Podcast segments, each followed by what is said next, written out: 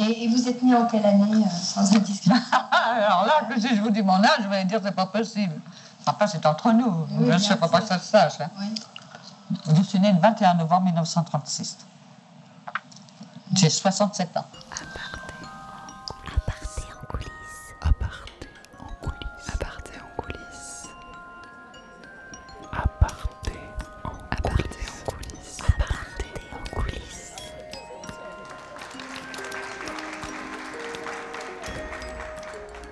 Vous écoutez Aparté en coulisses, balade dans les méandres de la création, le théâtre des martyrs en podcast.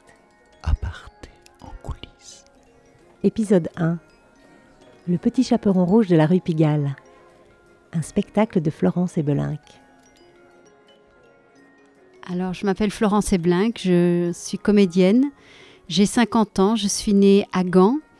J'ai vécu en Flandre jusqu'à 17 ans ans à Bruxelles. Après, euh, j'ai vécu 16 ans à Paris. Et maintenant, je suis de retour à Bruxelles depuis, euh, depuis 14 ans. Voilà. J'ai beaucoup voyagé. Le petit chaperon rouge de la rue Pigalle, c'est une prostituée qui s'appelle Cathy. C'est une femme que j'ai rencontrée quand elle avait 67 ans et qui tapinait juste en bas de chez moi. J'habitais rue Pigalle et elle tapinait juste en bas de chez moi. Et c'est mon fils qui l'avait appelé comme ça, qui l'avait surnommé le petit chaperon rouge, parce qu'elle avait toujours un petit manteau rouge. Été comme hiver, elle avait son petit manteau rouge. Et donc ce spectacle raconte l'histoire de cette femme qui a été prostituée à Pigalle et qui m'a raconté sa vie, à moi Florence. Et quand j'ai eu 21 ans, j'ai volé de mes propres ailes. Et alors je cherchais du boulot et puis tout ça. Et puis pour m'en sortir, ben, j'ai travaillé dans des bars comme ça, hôtesse mais on n'avait pas de, contact avec les clients. On servait simplement le champagne et puis voilà, on n'avait rien d'autre. Puis un jour, il y, y, avait quatre hommes qui viennent et il manquait donc une femme. Et moi, comme j'étais mignonne et pas mal foutue, ils m'ont dit bah, Tiens, Cathy, si tu veux. Mais, je dis Non, moi, je veux pas, moi, je veux pas. Et puis, ils m'ont dit Mais si, si, si, mais rien du tout. Alors, bon, on buvait du champagne, on était derrière. Et puis, pour monter, il fallait sortir, aller dans les hôtels. Moi, je voulais pas. Elle me l'a raconté d'une certaine manière. Ensuite, je suis partie à sa recherche parce qu'elle avait disparu. Et j'ai interviewé d'autres personnes qui m'ont aussi raconté sa vie. Et je me suis rendu compte que ce n'étaient pas les mêmes versions. Alors, Stéphane Arcas, le metteur en scène, m'a proposé Nicolas Luçon comme partenaire.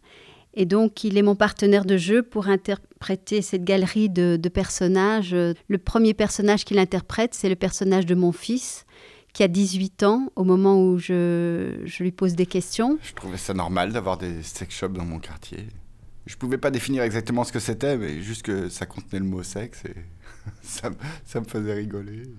Et la dernière personne qu'interprète Nicolas, c'est Nadia, la nièce de Cathy que j'ai rencontrée et qui habite Rouen. Moi, je la voyais très classe, hein. très grande dame. À la fin, j'ai demandé des explications à maman et elle disait qu'elle était escort girl. Mais quand je posais trop de questions sur Tata, maman elle me disait T'occupe pas, elle a sa vie à Paris. Mais il devait savoir, hein. papa et maman sont montés à Paris plusieurs fois la voir quand même. Ils sont allés au Moulin Rouge. Maman m'a dit Waouh, c'est la vie de folie sur Paris avec ta tante, c'est l'argent. Une soirée à 300 euros, ça lui fait pas peur. ah, c'était très grandiose. Mais c'est normal en fait. Elle est parisienne et elle s'est fait sa vie là-bas. Après, moi, je pense que j'ai un peu de sa graine. C'est le côté battant. Je dis toujours à mon fils toujours toujours avoir la tête hors de l'eau.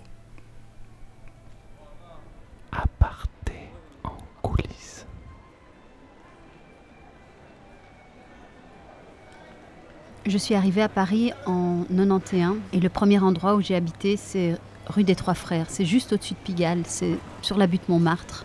À ce moment-là, j'ai découvert l'ambiance de ce quartier qui n'est plus du tout l'ambiance du quartier aujourd'hui. Aujourd'hui, c'est devenu un peu bobo, comme ça. Il y a plein de magasins de fringues, mais à l'époque, c'était un quartier assez, euh, assez populaire. Euh. et en dessous de chez moi, il y avait un bar de nuit.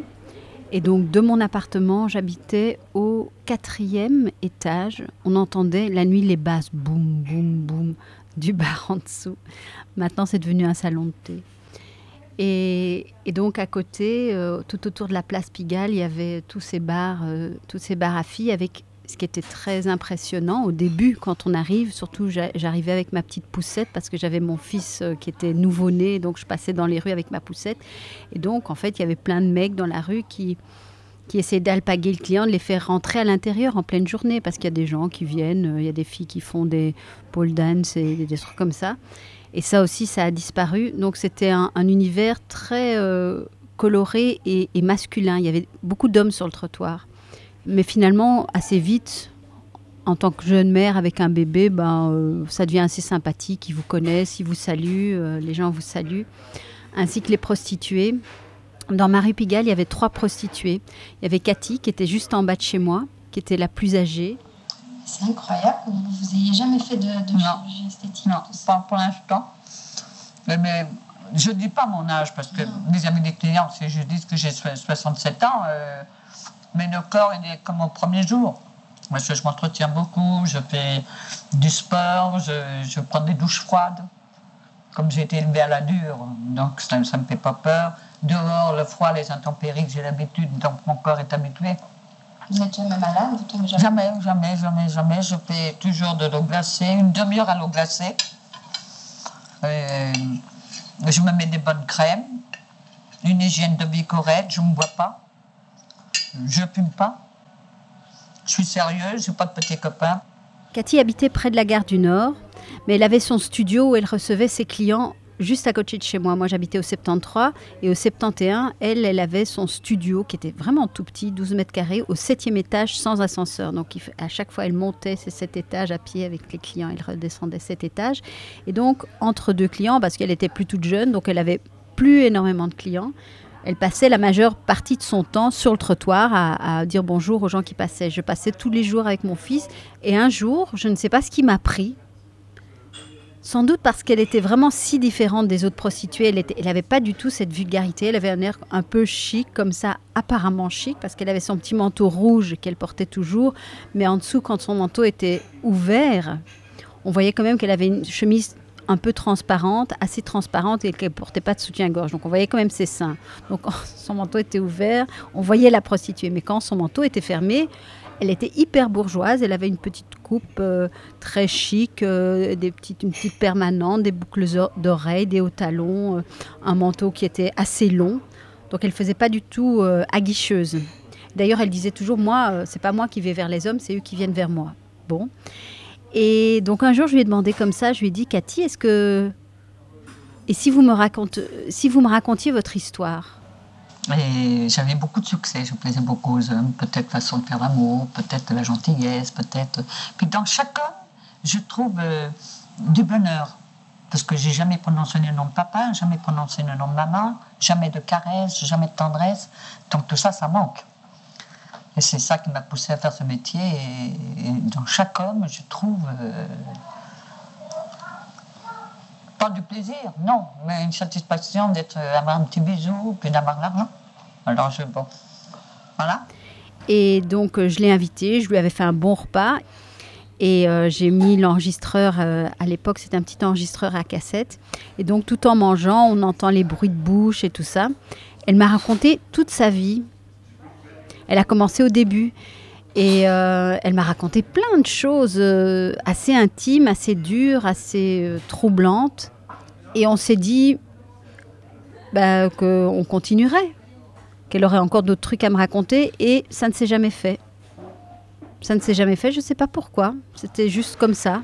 Après, j'ai déménagé. J'ai déménagé, j'ai quitté Pigalle, j'ai quitté la rue Pigalle et je suis revenue vivre en Belgique. Et puis, euh, un jour, euh, je me suis dit, tiens, ça fait un moment que je ne l'ai pas vue, cette Cathy. Qu'est-ce qu'elle est devenue? Et j'ai réécouté les cassettes longtemps après, en 2018, alors que, alors j'avais fait l'enregistrement en 2002. Et je me suis dit, tiens, elle a quand même... Euh, elle m'a livré quelque chose, là. C'est, c'est assez unique comme témoignage. Et voilà, c'est comme ça que j'ai j'ai commencé à faire le spectacle. Elle était très maternelle vis-à-vis de moi, il me semble. Très amicale. Elle souriait toujours. Hein. Elle, disait toujours bonjour.